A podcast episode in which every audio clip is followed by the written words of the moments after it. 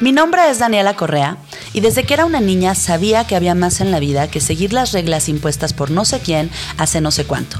Sin embargo, igual que muchos otros, en algún momento yo también me compré el punto de vista de que había que tomar las cosas en serio y ser lo más normal posible para encajar en esta realidad.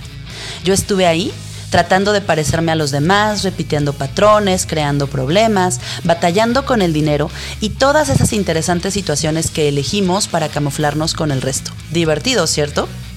Un día me di cuenta que si bien mi vida no era mala, tampoco me encantaba ni era la vida de mis sueños y que yo quería algo diferente. Así que elegí dejar de quejarme y empezar a tomar acción para crear una vida más grandiosa para mí.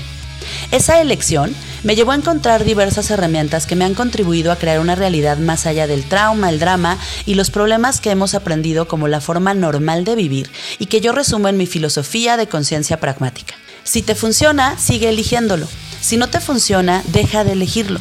Si no te funciona y crees que no puedes elegir algo diferente, cambia tu punto de vista, usa herramientas, ve a bailar a chalma o haz lo que se requiera para salir de esa limitación. Y no te preocupes, no tienes que bailar si no te gusta. Yo te puedo compartir herramientas más sencillas, prácticas y que funcionan más chingón. Para de mamar, bebé de luz, el título del podcast, viene de la conversación que suelo tener conmigo misma cuando estoy metida en el trauma y el drama y olvido que tengo herramientas para salir de ahí.